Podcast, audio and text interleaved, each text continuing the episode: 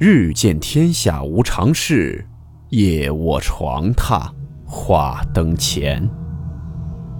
欢迎来到木鱼鬼话。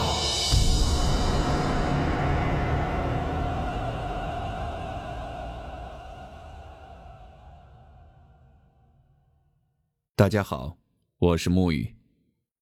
今天的故事来自多年前法国的一起事件。故事名称：谁是这家的女儿？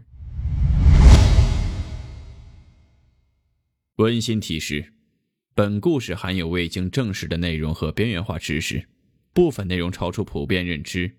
如感到太过冲击自己的主观认知，请大家当做故事，理性收听。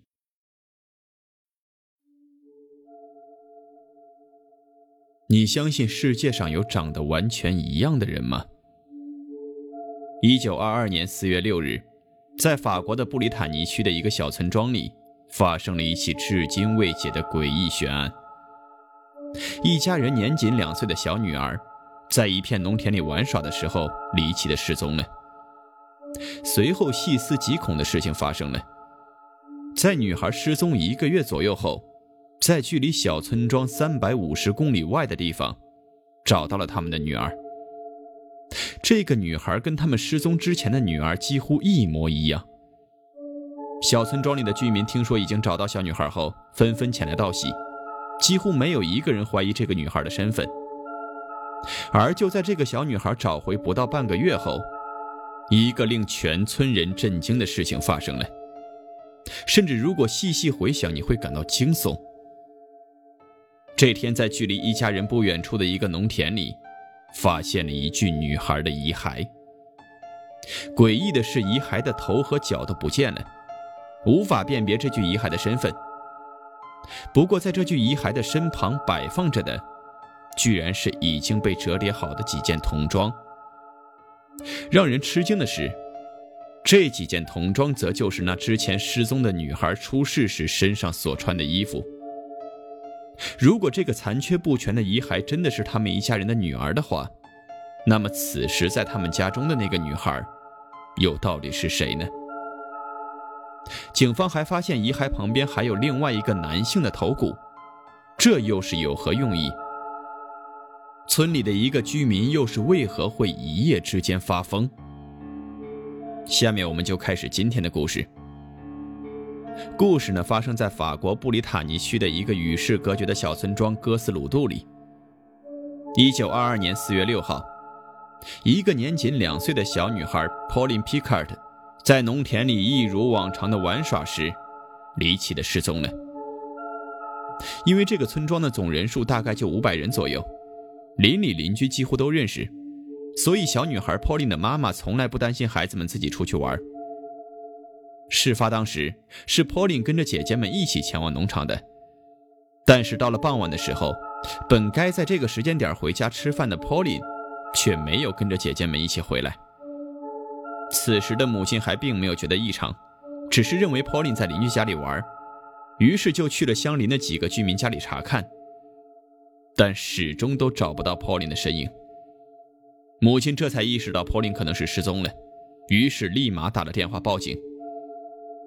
警方对这起事件十分重视，因为这里从来没有发生过像小孩失踪这么严重的事情。警方马上派出人员前来了解情况。按理来说，一个两岁的小孩走路都还不利索，如果是自己走丢的话，应该不会走很远才对。不过非常倒霉的是，就在 Pauline 失踪的当天晚上，一场突如其来的暴风雨阻止了警方最佳的搜救时间。甚至搜寻工作延迟到了第二天的早晨。警方联合村民超过一百五十人的搜救小队，开始在附近的农场和山区里铺天盖地地喊着 Pauline 的名字。另外，还出动了一些自家训练的猎犬参加搜寻。时间从早上来到了夜晚，附近能找过的地方都找了，甚至连山区里的一些野猪啊、熊啊的动物窝都找了个遍。可虽然是这么密集的搜寻，也还是没能找到小女孩。警方开始转变观点，坡里应该不是自己走失的，而是应该有人将她带走了。于是警方开始怀疑是不是村里的人作案。在经过详细的调查后，警方怀疑了三个目标，而这三个目标，一个比一个嫌疑大。第一个有嫌疑的人是一名当天来小村庄推销雨伞的陌生旅客。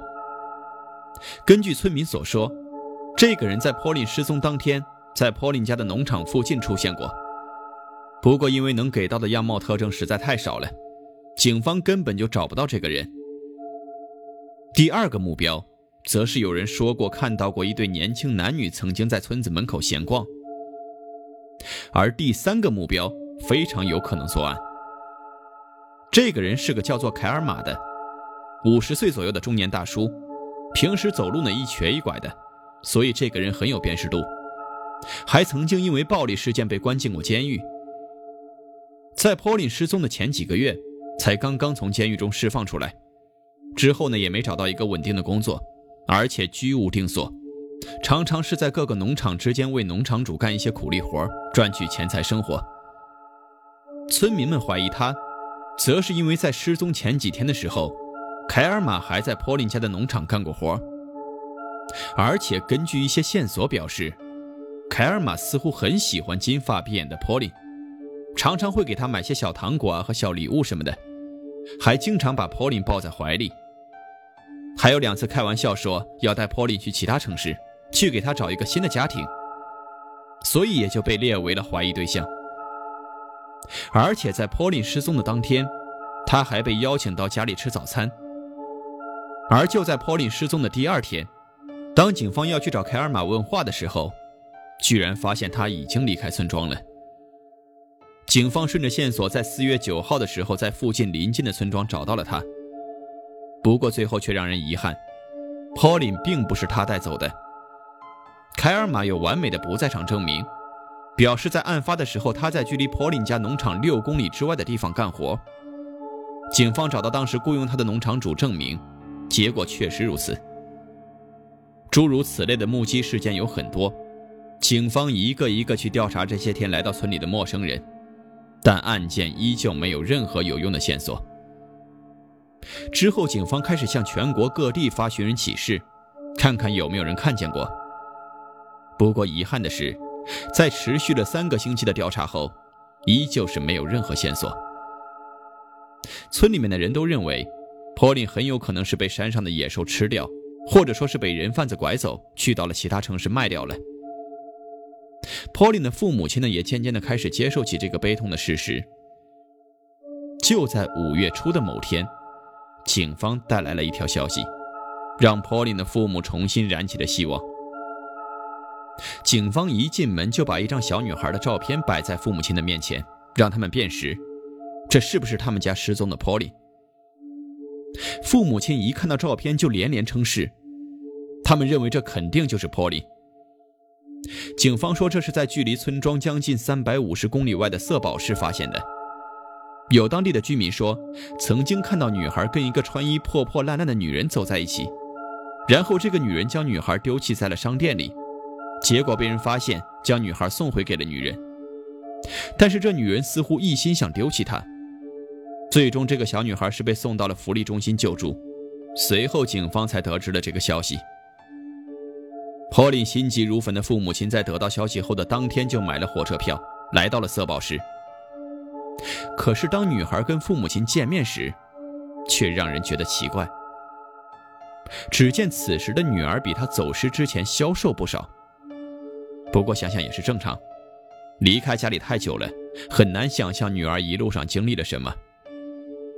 身上的衣服呢，跟走之前也不一样了，啊，也有可能是哪个好心人看她身上太脏了，给她换了一身新衣服吧。可奇怪的是，女孩好像并不认识眼前的所谓的父母亲。不过想想也有可能，失踪的这一个月不知道经历过什么，还可能会被人殴打。可能被人打的失忆也是有可能的。眼前的这个女孩几乎跟他们走失的女儿一模一样，简直就是营养不良版本。除了以上这些点之外，其他并没有什么问题。奇怪的是，自从父母亲找到她后，这个女孩一句话都没有说，父母亲带女孩去体检，医生说女孩没有任何的问题。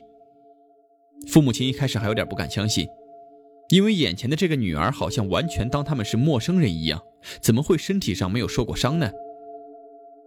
一开始呢，父母亲还有点怀疑，不过在相处了几天之后，这点怀疑就完全消除了，甚至是确信这女孩就是他们失踪的 Polly。他们有同样的头发，同样的眼睛。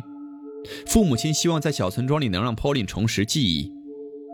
后来，父母还向大家说，在回村庄的火车上，原本一个字都没有说的 Polly，在火车上用当地的语言说了三个字。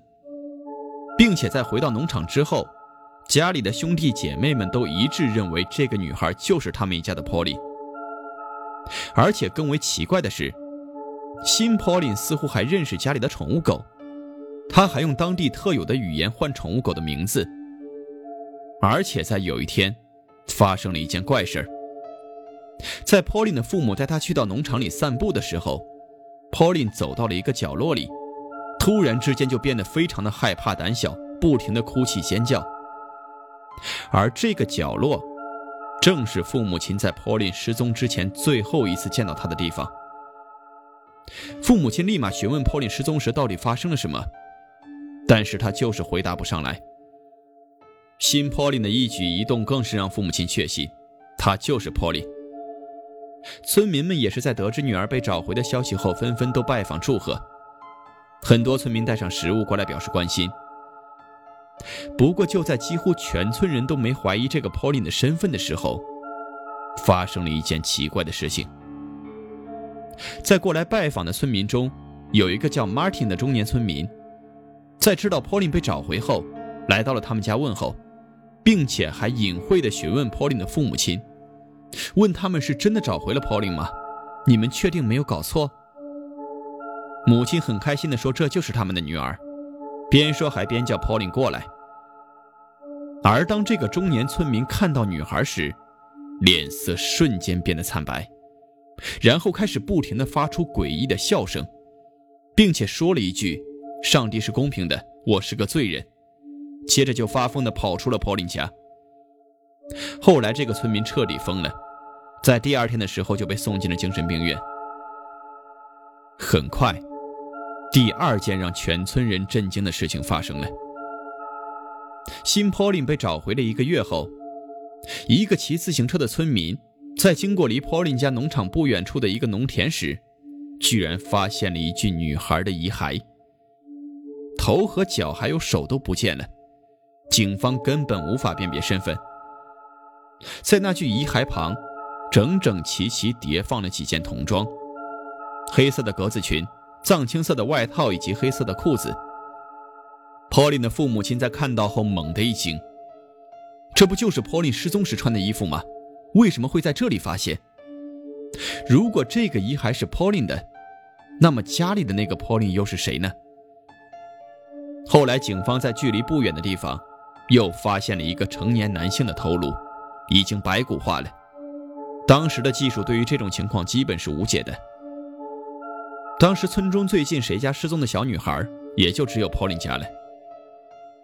父母亲看着遗骸，跟失踪的 Pauline 身形几乎一致。那现在住在他们家中半个多月的 Pauline 又是谁？诡异的是，警方和参与过搜寻的人都表示，这片农田在 Pauline 失踪的时候被搜寻的仔仔细细的，根本就没有发现这具遗骸。如果当时这具遗骸就在这里，不可能不会被发现。这遗骸肯定是后面放在这里的，而且还可能是故意放的，是为了让人们发现。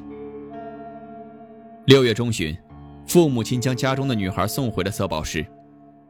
虽然女孩跟 Pauline 长得很相似，但是父母亲怎么可能会不认识自己的女儿？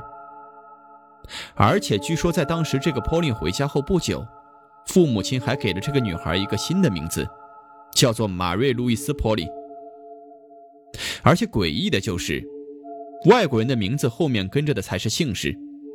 他们家的姓氏是皮卡尔，但是却给了这个女孩新的姓氏。本质上来说，就是父母亲不承认女孩是他们家族的人。那么，真正的 Pauline 到底是被谁所害？而这起案件，最有怀疑的就是 Pauline 的父母。有人怀疑，可能当初领回小女孩是为了掩人耳目，直到 Pauline 的遗骸被发现，他们知道瞒不住了，所以就将女孩送了回去。至于是什么原因要谋害自己的女儿，那就不得而知了。之前还提到过那个发了疯的村民，警方也怀疑过他，但是当警方找到他的时候，他已经在精神病院了。警方无法从他口中获得更多信息。有人说是这个疯了的村民亲眼看见 Pauline 的父亲谋害了 Pauline，所以看到第二个 Pauline 的时候才会发疯。由于这个人已经发疯了，所以答案也无法知晓。后来父母亲曾经想要再去寻回被送回的女儿，但遗憾的是，在1924年的时候，当地爆发了麻疹，那个女孩也因此去世了。案件从此变成了破解不了的悬案。还有一种猜测是，万一送回去的才是真的 Pauline，而遗骸旁的衣服是被 Pauline 换下来的衣服呢？大家又是怎么看的呢？